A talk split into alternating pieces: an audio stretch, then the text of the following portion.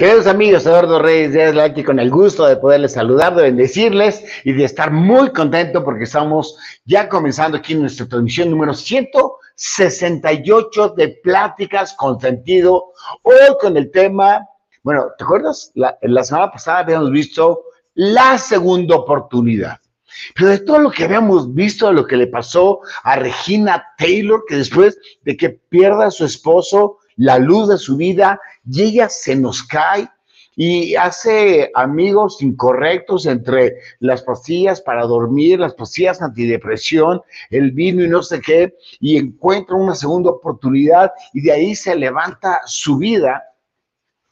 Encontramos entonces que ya no es una segunda oportunidad la que te espera, sino son muchas segundas oportunidades. Y por eso llamamos a esta segunda y última parte, justamente del tema de las oportunidades, las segundas oportunidades. Sean todos ustedes bienvenidos a este su podcast. Soy Eduardo Reyes Díaz Lal, estamos transmitiendo en vivo desde la Ciudad de México. Hoy que es día agosto 20 del 2023, el tiempo se ha ido de volada. Bueno, creo que a todos, con menos, hice una encuesta de no menos de 30 personas a la semana y le decía yo a chavitas, chavitos, a chavotes, a chavotas, oye, ¿se te ha ido el tiempo rápido? No hubo una sola persona que me dijera que no. Todo se fueron, todo se fue rapidísimo. Y eso se desprendió porque venía escuchando el noticiero el viernes de la noche, cuando de repente aparece Rosario Robles, la que era secretaria de Desarrollo Social en la época del presidente Peña Nieto aquí en México, y que la metieron a la cárcel y estuvo en la cárcel tres años. Tres años. Bueno, seguro a ella no se le pasó muy rápido que digamos, pero yo digo, ¿tres años? Pero en el radio decía, hoy justamente, le decía Pepe Cárdenas, hoy justamente, hace un año, eso fue el viernes, saliste de la cárcel. Dice, no puedo creer. Yo tampoco lo puedo, Eduardo Rey no puede creer. No que haya salido de la cárcel, eso es el tema. Es de aquella noticia cuando iba saliendo de la, del reclusorio a este viernes, un año, se fue de volada. Entonces ya sé que me vas a reclamar, que me vas a reclamar. Yo no sabía que íbamos a hablar del tiempo, que íbamos a hablar de la dimensión del tiempo, de la velocidad. No, no, no, no hablo de la velocidad per se, pero sí hablo de que el tiempo se nos va muy rápido, la vida se nos va muy rápido, como para no aprovechar las segundas oportunidades, que es lo que tratamos en este, en este capítulo 168. Estamos transmitiendo por LinkedIn, por YouTube, por Facebook, por Spotify. Bueno, en algunos un poquito retrasados y algunos reels que mandamos a través de Instagram y de TikTok. Eh, más noche les mandaré yo la liga, la subo a todas las redes, la liga para las personas que lo quieran escuchar en el podcast de Spotify. Y creo que ahí estamos ganando a este, más adeptos, creo que se había dicho así la palabra. Y si quieres formar parte de nuestra comunidad, ya somos 600 personas lo que formamos la comunidad. No les pedimos nada, no les, no les exigimos nada, simplemente nos mandan un WhatsApp nos dicen hola y alguno de ustedes, como Male Calderón, se toma la molestia de mandar, oye, me sirvió, no me sirvió, este, es para reflexionar, esta parte no la entendí, qué sé yo. Esa es una forma en que nos podemos mantener comunicados. De tu manera, lo más importante en la vida son las relaciones lo más importante. Me escribió una persona justamente en ese WhatsApp de, de Pláticas con Sentido, 5548-897665, y me decía, me siento solo. Y me dio chance de bendecirlo a través del WhatsApp. Y le dije, si te sientes solo, yo me he sentido solo, hago A, B, C, D. A lo mejor deberíamos de sacar un programa que hablara de me siento solo. No sabes cuántos programas tengo por delante eh, todavía, así que te amenazo. ¿Quieres contarnos nuestra historia? Escríbenos un email, inclusive anónimamente, al psflix.icloud.com. Pero, ¿de qué vamos a hablar? Vamos a hablar ¿Qué le pasó a Regina Taylor? Aunque ya no voy a volver a mencionar su nombre en este programa. Se cae, pierde a su esposo después de muchos años de casada y pierde la luz de su vida. Y aunque ella era una chica religiosa y se tomaba de la mano de Dios y quería seguir adelante, no le era tan fácil porque su vida estaba totalmente habituada a su esposo totalmente habituada. Y su esposo cuando no tenía que haberse ido. porque ya había sido remiso del cáncer, le habían cortado la pata, le habían puesto una pata este, biónica y salió corriendo y dijo, mira, ya puedo caminar. Eso es increíble, que era la persona que dice, no te rindas, ¿qué es lo que yo te digo a ti hoy? No te rindas. Sal de remiso, haz cena de festejo jueves, todos sus hijos contentos, su nietecito contento, y en la madrugada del viernes lo meten a la, a la, cárcel, no al hospital, y horas después muere. Y no murió del cáncer, murió de otra enfermedad. Es donde Regina agarró, pues, literalmente la jarra, y otras pastillas. Pero un día se levantó y dijo, creo que no es el camino correcto, porque esa pérdida de mi oportunidad de vida, aunque no era yo la culpable, me está cada día surgiendo muchísimo más. ¿Y qué hizo? Sacó un libro y no sé cuántas otras cosas más que hacen. Y la lectura del libro fue lo que yo platicaba de esa historia con ustedes la semana pasada. Pero de esa lectura del libro, olvídate ya de Regina dos segundos, creo que tú y yo podemos concluir con la siguiente frase. Si lo que perdiste fue de una regada, no sé si fue el doctor el menso, no sé si fue el esposo el menso, no sé si yo fui el menso, pero yo te digo, las regadas que te hacen perder tu oportunidad y que te hacen buscar o en las adicciones tu tormento o en las segundas oportunidades tu gloria. Si las gestionamos bien, son las que provocan las segundas oportunidades. O sea, gestionar bien la pérdida me provoca la segunda oportunidad la respuesta es correcta. Porque además Regina nos dice, comienza con tu testimonio. Ella escribe el libro que lo agarramos en el barco cuando estamos de vacaciones y el libro cambió, nos impactó en la vida.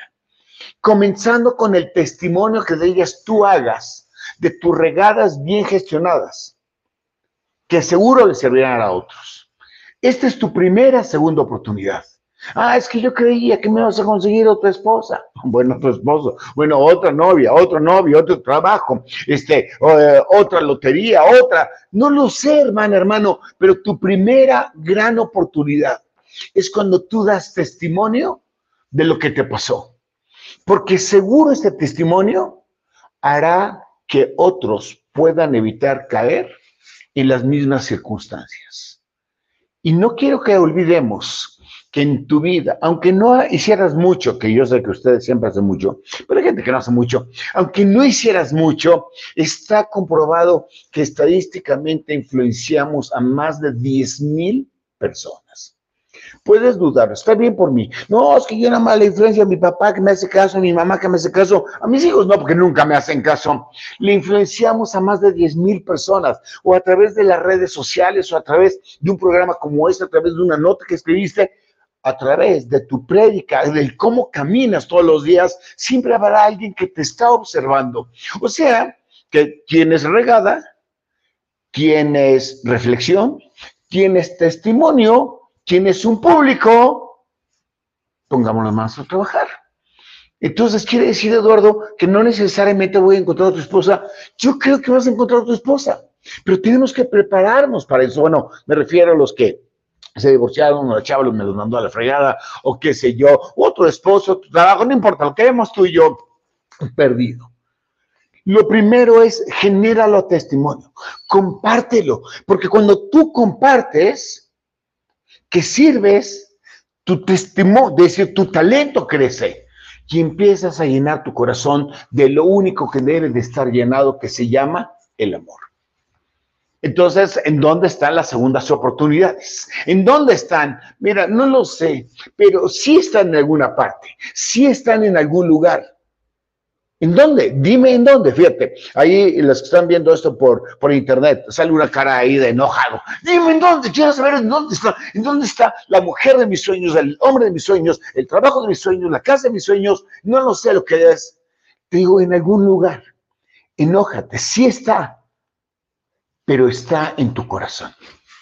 Las segundas oportunidades están en tu corazón. O sea, la chica o el chico de mis sueños, la segunda oportunidad está en mi corazón. La respuesta es sí. porque es de tu corazón donde sale la inteligencia, la creatividad, la visión, el coraje y la expansión. Y esto es lo que se convierte en la segunda oportunidad, un gran desafío misterioso. Y eso está padre. Porque si todo te lo dieran rápido, digo, yo no sé qué clase de educación tuviste, qué clase de educación le diste a tus hijos, pero la educación que yo tuve de mis papis fue, gánatelo.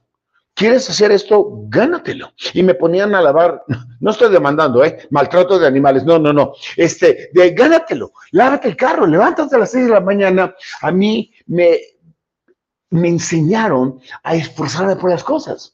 ¿Y sabes qué aprendí de ese esfuerzo? Claro, me enojaba. ¿A qué le gusta levantarse a las 6 de la mañana para lavar un carro para que te den 50 pesos porque puedas ir por los tacos? Eh, no, no muchos. Pero aprendí que cuando te esfuerzas, sabe más, padre, el resultado. Que cuando te lo dan. Yo luché en el caso de mis hijos para no darle las cosas en forma inmediata y fue un poquito difícil, pero para quiero un Nintendo, en la época de, los, de mis hijos era Nintendo, gánatelo haz esto, esto y esto. Un poquito difícil porque vivimos en una comunidad del, resultado instantáneo. Pero digamos, digamos que no tenemos otra. Es decir, tienes que trabajar por conquistarlo. Y en ese trabajar necesitamos inteligencia, creatividad, visión, coraje, expansión. Y fíjate la segunda oportunidad que se presenta. La primera fue dar testimonio para que a otros nos sirva, pero la segunda gran oportunidad que tienes es echar a andar tu gran máquina que tienes adentro. Cuando reflexionamos, cuando vamos a la cama, ponemos eso en nuestra cabecita o la cabezota en, la almohada y pensamos en la que la regué, lo que voy a hacer en los planes de mañana, en el WWDD. Es decir, wow, wow, ¿qué hice bien? ¿De, qué debo de hacer diferente? Fíjate, yo no hablo que la regaste, yo hablo de que, que habría que haberlo hecho diferente, porque de eso se trata la vida, aprenderle. Y cuando trabajas en ti, es una segunda gran oportunidad chispas, la regué y perdí lo máximo en mi vida. Está mal, pero bueno, está bien, porque tienes una segunda oportunidad en crecer más tú como persona. Quizá eso es lo que le llama la inteligencia emocional, quizá, pero cuando tú haces la mezcla de lo que sí tienes, que es tu inteligencia, la creatividad, la visión, el coraje, la expansión, que yo todo lo junto en fe, a mí me encanta la palabra fe, amo a Dios, pero digamos que aquí es que desmenuce la palabra fe, se llama utiliza la inteligencia, la creatividad, visión, coraje y expansión, porque seguro vas a tener esa segunda esperada, esa segunda oportunidad que tú estás deseando. Y ese es un trabajo hermoso dentro de ti, porque estás sacando lo mejor de ti. Eduardo, ¿quieres que me consuele? Con una pérdida que me hace ser un poco más maduro emocionalmente, bueno, me gustaría que te conformaras con eso. Pero es esa parte del camino, porque cuando lo logras, la oportunidad a la que tú estás soñando, esperando, va a llegar. Va a llegar el trabajo, va a llegar el compañero o la compañera de vida, va a llegar que tus hijos regresen. Me decía una amiga, es que mi hijo se fue y no lo he visto, léete la del hijo pródigo es una lección de vida y va a regresar. Ayer que mandé la promoción para esto, ella me contesta, ¿cómo estás? Yo estoy bien, ¿cómo está tu hijo? No dice el nombre. Ahí vamos todo bien. Porque regresa, todo regresa, todo regresa. Quizá no en la misma forma, pero regresa. Pero ¿sabes cuál es el punto importante aquí? Es que estemos preparados para cuando regrese. Y esto es parte de la preparación. Y entonces tú y yo podemos sostener que siempre hay segundas oportunidades. Siempre. ¿Quieres ejemplos? ¿No me crees? Déjame ponerte varios ejemplos. ¿Te parece bien? Ahí está un chavo que se llama Robert Downey Jr., que a mi hija le encanta. Dice que está muy guapo. Este Robert cayó en adicciones. A veces la fama te, deslumbra, nada te llena, compras el carro de tu vida, el convertible, chidísimo, pero tampoco te va a llenar, buscas, tienes un trabajo, cambias de casa, encuentras lo que tú crees que quieres. Y tampoco te llena y muchas personas agarran caminos distintos para ser llenados. Y también se dio cuenta Robert, así lo declara él, que a pesar de que hacía lo que no quería hacer, y que creía que lo iba a llenar y consciente de que estaba vacío. Era demasiado tarde, dice él, porque ya la adicción se había apoderado de él. Ya era esclavo, esclavo, esclavo de la adicción. Cualquiera hubiera dicho, estás más allá del bien y del mal. Pero encontró la segunda oportunidad. Le ofrecieron el papel de Iron Man y cambió su vida. Abandonó las adicciones y supo que podía entregar sus talentos y que eso lo llenaba por la razón correcta. Y fue el éxito personal, no el éxito público, el lograr haber vencido la adicción, el lograr haber vencido, que le permitió disfrutar lo que siempre había tenido, quizá no como un Iron Bueno, es un caso raro. ¿Y qué me dices de este chavo? Este chavo que es Steve Jobs, funda su empresa, siempre soñador, y lo corren de su empresa. Le dicen, eres un idiota. Bueno, no le dijeron, ¿no? Eres un estúpido. Estás llevando a la quiebra la primera empresa de Apple. Y se fue y se deprimió y ya no sabía qué hacer con su vida. Pero se volvió a fijar qué le hacía falta al mundo. Y recuperó otra vez a su empresa. Pero la recuperó no con demandas legales. La recuperó con su conocimiento, con su creatividad, con su inteligencia, con sus desafíos. Y logró logró hacer el iPhone y el iPad y la iMac y todo lo que empieza con A. Y no solamente recuperó su segunda oportunidad, sino transformó al mundo digitalmente. Una gran persona, es decir, una persona que influyó muchísimo en esta evolución de la inteligencia artificial, de lo cual vamos a hablar en dos domingos, fue Steve Jobs. ¿Qué hubiera pasado, hermano, hermano, si él se hubiera tirado a la tristeza? Si él hubiera dicho, ya no hay segundas oportunidades, el mundo no lo hubiera transformado él. Seguramente alguien más sí, pero no él. Bueno, pues es un caso raro, es una persona que aunque sus papás lo abandonaron, fue un caso, espérame. ¿Y qué me dices de esta chava? Esta chava, que quizás no la logras ubicar porque está muy chiquito, la foto es Oprah Winfrey. Y Oprah Winfrey tuvo una infancia violenta. Yo no sé qué tan violenta, pero le truncaron la infancia. Le truncaron en donde más todos deberíamos de estar súper protegidos, donde son indefensos, y alguien más te tenía que haber protegido. Y ella pudo haberse quedado con el trauma de que la violaron, la golpearon, la menospreciaron, la, la, la rechazaron. Y a nadie nos gusta ser rechazado. Pero ella agarró su testimonio y se convirtió en una mujer de las más influyentes en el mundo. Ya influenciado y está empoderando al mundo uno cambió el mundo, uno se cambió a sí mismo, ella está cambiando corazones. ¿O qué me dices de esta chava?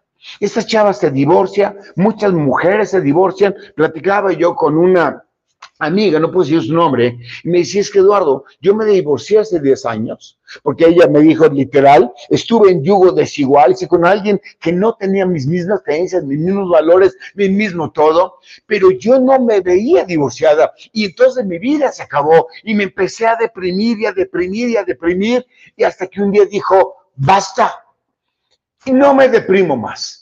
Y aprovecho lo que me pasó para ser más fuerte, porque soy mujer de Dios, me tomo de la mano de Dios y sigo adelante. Y esa depresión por divorcio que vivió J. Rowling, o que vivió mi amiga, la cual no puedo decirte el nombre, le generó la segunda oportunidad. A mi amiga encontró una nueva persona hace dos años, pero estaba limpia en su corazón no traía basura, ya ha hecho un buen matrimonio.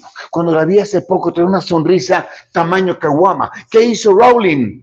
Escribió toda la serie de Harry Potter, a mi hijo Andrés le encanta, y que generó harta creatividad y le dijo al mundo, puede ser creativa. ¿Y qué más? Pues este chavo, este chavo, Nelson Mandela, lo metieron a la cárcel 27 años luchando en que no podía haber discriminación, que no entendía qué pasaba en Sudáfrica, por qué los güeros se sentían más chidos que los morenos. 27 años. ¿A cuántas personas le hubiera llenado su corazón de porquería? Sin embargo, siguió luchando por su ideal. 27 años, que son 800 mil millones de meses, 800 mil millones de semanas y de horas, y logró ser presidente de Sudáfrica. Y en lugar de quedarse en su resentimiento, como a veces sucede, él logró mejorar la igualdad y la, reconciliación entre los pueblos. ¿Qué mantuvo ahí? el amor, hermano, hermano. ¿Y qué me dices de este cuate? De este chavo que ves ahí con un traje bien bonito que se llama Walt Disney. Y Walt Disney era pobre, estaba en un hotel de porquería en el centro de Los Ángeles con 16 dólares en la bolsa, ese era todo su capital, un lápiz y una hoja. Y dibujó Mickey Mouse. Y convirtió el mundo de Walt Disney. Y convirtió que Orlando, Florida, se convirtiera en Orlando, Walt Disney. Y en más de 100 mil personas visita el parque. Me estás diciendo que ese chavo, lo único que tenía era su inteligencia, su fuerza de voluntad, su fe, su creatividad. La respuesta es correcta. Y no, ya está muerto, pero no le bastó eso, que dejó un legado donde todas las personas buscan que te sirven en Disney, en todos los parques de Disney, que tenga la gente una experiencia. Y pudo haberse quedado con porquerías en su corazón, pues dijo, no pasa nada, porque tienes un momento, tienes un talento, tienes una voluntad, es el momento de hacerlo y me prepararé para cuando llegue la oportunidad. ¿Y qué me dices de este chavo? Este chavo lo corrieron, su mamá le decía, ve disciplina, regrésate, pero Michael Jordan no tenía oportunidad de ser basquetbolista, le habían dicho, eres un menso, como a mí me dijeron cuando fui a mi clase de canto, dedíquete a otra cosa. No, es que yo sí le hice caso al, al, al maestro, pero este no le hizo caso al maestro, que le decía el coach, no tienes habilidades para ser basquetbolista. Y su mamá le dijo, disciplínate, regresa y disciplínate y sigue buscando tu segunda oportunidad. Más que ya me corrieron de la universidad. I don't really care, me dijo, me imagino que le dijo su mamá. Y se convirtió en uno de los mejores basquetbolistas. Dice Andy, mi hijo, que es el mejor basquetbolista de todos los tiempos. Y desafió al mundo y logró generar récords y nuevos estándares. Y todos ellos han hecho que crezca el mundo. Y si todavía no te basta eso, nos vamos a quedar con Jim Carrey. Jim Carrey, otro cuate que fue abusado del niño. Otro cuate que pudo haber sido un resentido, que se pudo haber eh, quedado en drogas o depre, yo no sé si se drogaba o se deprimía. Y dijo, no, no la, vida no sirve para eso. La, la vida, y esa, esa frase, yo sé que es dura, pero ya la he dicho varias veces la vida no es para que regreses a tu vómito. La vida es para que aprendas de lo que te pasó. Es que fue injusto. I don't really care si fue injusto, porque no estamos hablando de la injusticia, estamos hablando de ti. Jim Carrey, con una infancia violentada, se convirtió en un super actor de comedia. Yo conozco cuates, empezando por mí, que cuenta un chiste y ni quien se ría. Y este cuate hace caras y todo el mundo se ríe. Y le generó energía a la humanidad. ¿Y sabes por qué? Porque cuando sonríes, tu cuerpo se, llena de energía. Y es lo que decidió, no quedarse con porquerías en su corazón, de lo injusto que fue la vida, de lo que le hicieron sus tíos, sus carnales, lo que lo debería. I don't really care. Y claro, se va a decir, sí, pero estás hablando de superestrella que ni conoces. Tienes toda la razón, no los conozco, pero todos dieron su testimonio. Pero ¿qué es conocido? ¿Cómo no? Voy a empezar con el más conocido bueno, con uno de los tres más conocidos que tengo. ¿Qué es este señor? El profe Ochoa. Le llaman el profesor Ochoa. Eduardo Reyes Ochoa, sí, tiene algo similar conmigo, es mi padre. 42 años maestro de primaria. 42 generaciones, incluyendo yo, que fuimos educados por el profe Ochoa. Le dicen Ochoa porque iba mucho a Estados Unidos y en Estados Unidos eh, se me dijo un middleman, middleman, me dice Eduardo R. Ochoa. Los chavos oíamos Ochoa, todo el mundo le decía, profesor Ochoa, no es que no sea mi padre, no es que no quiera a su papá. Pero ¿sabes qué le pasó a mi papá? Lo rechazaron. Cuando nace, no vive con la mamá, vive con la tía. Coincidentemente, la tía había perdido un hijo, Eduardo, y entonces Eduardo, el otro Eduardo, el vivo, mi, mi, mi papá, fue educado, amamantado y dirigido por la tía. El clásico ejemplo de que la tía tuvo un hijo.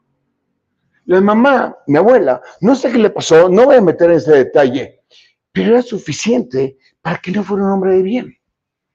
Era suficiente. Sin mamá, que lo rechazó, sin papá, se había ido por los cigarros y eso que no fumaba.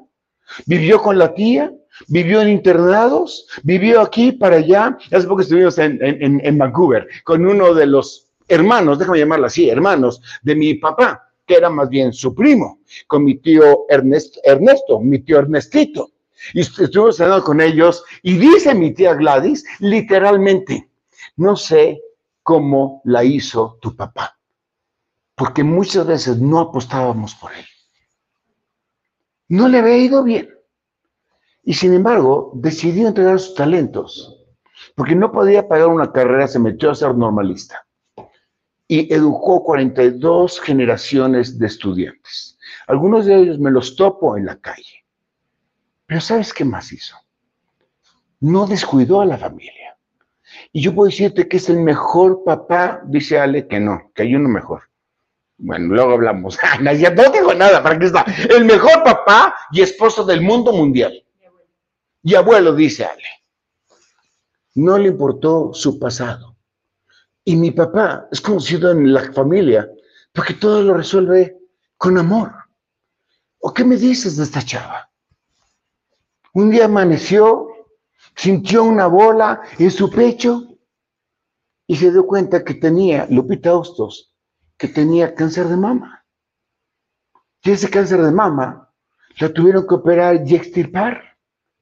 Dice que es la despechugada. Yo sé que me han regañado mucho. Es la despechugada. Dice, porque me despechugaron. Y ella pudo haber regresado su vómito y decir, ¿por qué Dios? Soy contadora, soy agente aduanal, le ayudo a un montón de personas. ¿Por qué Dios? ¿Por qué Dios permites que me pase eso? Pero en una reflexión de almohada, ella dice, caramba, si un año antes me hubiera tocado, me hubiera palpado, hubiera yo sentido, me hubiera hecho una tomografía, igual no pierdo el seno. Pero dijo, si eso pudo haber sido, hay muchas chavas a las que los puedo evitar. Muchas chavas a las que les puedo inducir que lo cuiden. Venció ese cáncer con esa actitud que, que le caracteriza y fundó la asociación de lucha contra el cáncer de mama. Una asociación que te acompaña, que te asesora y que le dice a todas las chicas, chéquense constantemente, una bolita, háganse una mastografía, no le tengan miedo, eso se vence, entre más rápido se vence más fácil, promueve la prevención y consigue dinero de muchas personas para patrocinar las pruebas y hasta las operaciones pudo haber regresado a su vómito y esperó su segunda oportunidad. Cualquier persona que hubiera perdido una parte de su cuerpo dice, ¿qué segunda oportunidad puede haber si ya perdí la segunda parte de mi cuerpo? Bueno, cirugía plástica, reflexión en la almohada, energía en el amor. Ve y cambia el mundo. ¿Quién es otra persona? La persona que aparece en pantalla perdió a su papá a los dos, a los dos días de haber nacido a los dos días. Como el papá se había casado antes de que con mi abuela, es mi mamá, Irma Díaz Leal. Se había divorciado y luego se casó con mi abuela. Bueno, se me dijeron, el papá tenía otra familia. Y la otra familia hizo lo imposible para que mi abuela se fuera de donde estaba. Se quedaron con la herencia. Me imagino que había sido un montón. Pero mi abuela, que tenía 16 años, 17 años, qué sé yo, pues había perdido a su esposo, traía dos escuincles de la mano y fue a deambular por la calle, perdió todo, había nacido en un buen hogar, ya no tenía nada. Mi madre pudo haber estado enojada con mi mundo, enojada con Dios. Pero dijo, esta no es la vida, la vida se va demasiado rápido como para desperdiciarla en quejas o en compasiones. Y se convirtió cuando conocen a mi papá y se casan, dicen que se casaron, no, yo no fue la boda, se convirtió en una superadministradora del hogar para poder administrar los centavos que mi padre llevaba a la casa. Y es la que generó la armonía. Es mi madre la que me enseñó que la armonía del hogar está en la esposa. Y se ha convertido en la mejor mamá del mundo y esposa del mundo mundial. Y mejor abuela, dice. ¿Quieres conocidos? Yo te pido que hoy en la noche, cuando recuestes tu cabeza, veas todas las personas que a pesar de que no tenían para qué buscar la segunda oportunidad, lo hicieron, ya han transformado el mundo. Y ese sacrificio ha valido bien la pena. Y puedo decirte entonces las características de las segundas oportunidades, de los ejemplos. Y yo tengo ejemplos propios, pero no me voy a meter a eso. No necesariamente son sobre lo mismo. A Lupita Hostos, de modo que la nazca otra, o a Jim Carrey, pues ni modo que vuelva a nacer. No sé si te divorciaste y vas a encontrar pareja otra vez. No sé si te corrieron o perdiste la empresa y la vas a recuperar. No sé si te truncaron los sueños y los vas a recuperar. Lo único que yo sí sé es que debes de estar preparada o preparado para ello.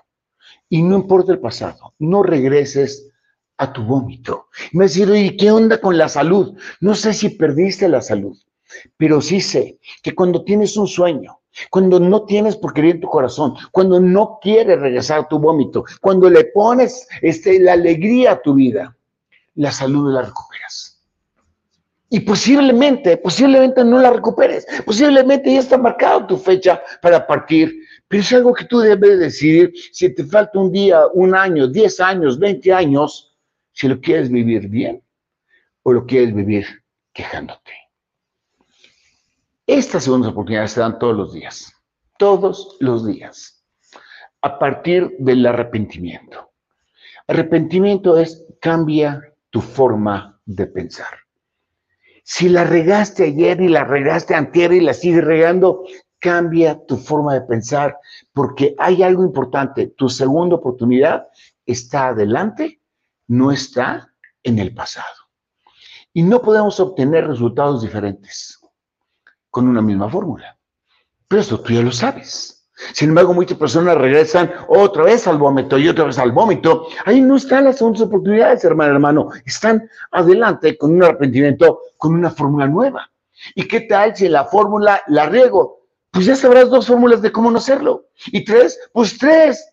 Albert Edison tuvo dos mil fórmulas que le regó y no encendió el maldito foco. Pero en las 2001, que arranca el foco.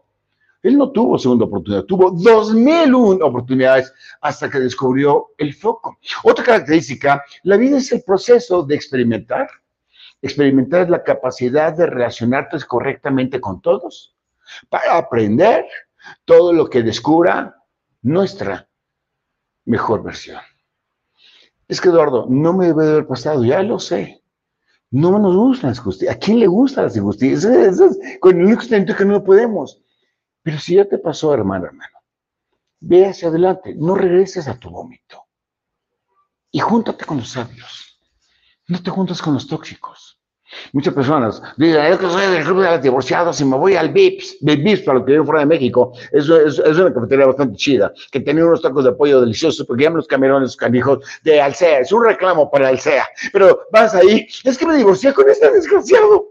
El otro, es que me es más desgraciado. Y los desgraciados son más desgraciados, ¿eh? Y tu desgracia es más desgracia, porque te estás juntando, mátame, pero no me dejes, con los vomitados. Búscate con los que ven hacia adelante. Búscate con los que te generan energía. Búscate con los Jim Carrey que te dicen que sí puedes y que tienes que sonreír. Porque somos miméticos. Aprendemos de la mimetia. Es decir, aprendemos de los demás. Y cuando no estás tan fuerte, y eso está bien, ¿Ves cómo se comportó el otro? Mira, el otro, el otro, el otro está muerto, bueno, está desgastado porque lo dejó su esposa. Pero fíjate en este, que salió adelante y le dijo al mundo cómo no regarla.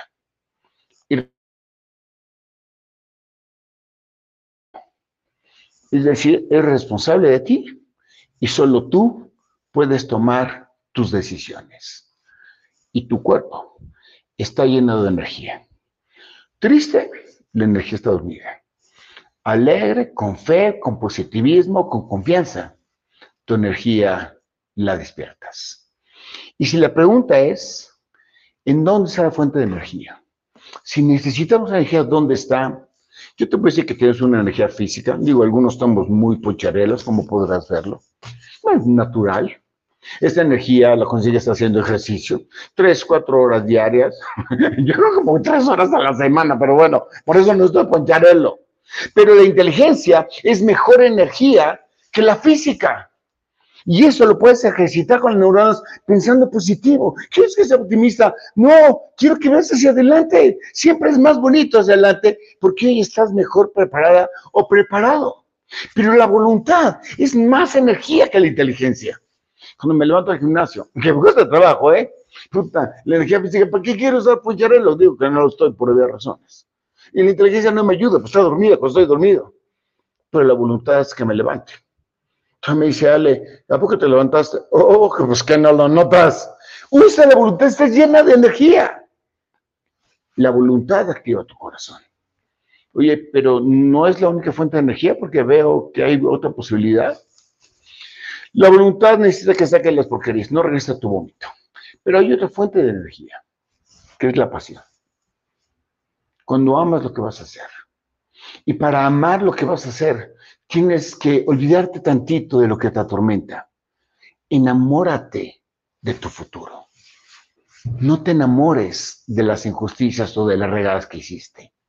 Y apasionate con el camino. Me decía un cuate, es que no voy a encontrar a otra pareja. Había tronado con su novia hace 10 años y todavía me dice, hoy, ora por mí para que me encuentre la pareja. Y dije, no vas a encontrar pareja. Qué mala onda eres, Eduardo. No la vas a encontrar porque estás preocupado por encontrarla. Preocúpate por el camino. Disfruta el camino. Sé tú. Te vas a encontrar más, más energía. Pero la espiritualidad sobrepasa absolutamente toda la energía porque te llena de confianza y nos hace saber que tú y yo pertenecemos a algo más grande que nosotros. Y los que creemos en Dios como yo amo a Dios, sé que mi debilidad perfecciona su poder. Y es cuestión de creencia. Y la vida no es lo que tienes en la vida, sino a quién tienes en la vida. Y yo tengo, claro, a Dios, a mis hijos que los amo, pero yo te tengo a ti. Y haces que la vida valga la pena. Gracias, gracias de tu corazón. Permíteme bendecirte, que Dios te bendiga y te guarde y haga resplandecer su rostro sobre ti, a fin de que provoque ese coraje por vivir en plenitud, tomando su mano consciente de que quieres avanzar. Y esta última parte se la robé a Lita, que un día me dijo, voy adelante pa tomada de la mano de Dios. Gracias. Amén, amén. Que Dios te bendiga. Soy Eduardo Reyes Láiz, mi correo electrónico personal, eh, que nadie me ha mandado un correo, por cierto, rdl7.me.com. Sígueme en Twitter, no seas gacho. Ya quiero llegar, ya quiero alcanzar a Anaí. Ella tiene como 5 millones de seguidores. A mí me hace falta nada más 4 millones 999 mil 992. Así que ayúdame a seguir. Y aquí está este, el WhatsApp de Pláticas con Sentido: 5548897665. Ahora, tengo dos cuestiones más. Ya, si ya se apaga la computadora está bien. Me manda a preguntar José Manuel Escalante, que está súper lejos. ¿Qué está preguntando José Manuel? Ah, Alia se puso en chicharo aquí y dice la próxima plática, híjole, creo que ya me van a odiar. Vives preocupada. Vives preocupado. Entonces no sabes vivir. ¿Qué, qué decía Eduardo? Que la fórmula, si no vivo preocupado, es que sí se vivir. La respuesta es correcta pero tú y yo lo vamos a descubrir esto en nuestra plática número 169 que tenemos la siguiente semana. Pero hoy, al mejorcito, disfruta esta plática, bueno, si hay algo de contenido, y compártela para todos los que no saben que viene una segunda oportunidad, pero hay que estar preparado para ello. Y tengo aquí a Ale y me pregunta, ¿cómo estuvo ese casi pleito que tuvo, iba a decir el tío Ernesito, pero no, no, no, no, no, el tío Federico? Resulta que el tío Federico ya está viejito, ya tiene como 140 años. Y está casado con la tía Federica, que tiene como 135 años. De ellos estabas preguntando.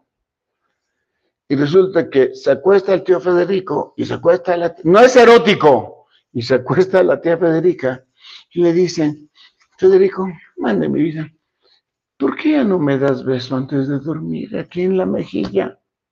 y le di un beso. Hablé yo con el tío Federico y le dio su beso. Federico, man, mira, ¿por qué ya no me tomas la mano cuando nos vamos a dormir? Y le tomé la mano, me dijo el tío Federico. Y luego me dijo, Federico, mande mi vida, ¿por qué ya no me das un mordisco en el cachete antes de dormir como antes lo hacía? Y que me levanto, y que me voy al baño, y que la tía Federica, ¡Ey, ¿a dónde vas? Por la dentadura postiza. Gracias, que Dios te bendiga. Nos vemos en la próxima. qué menso, qué menso chiste, pero bueno. Es este.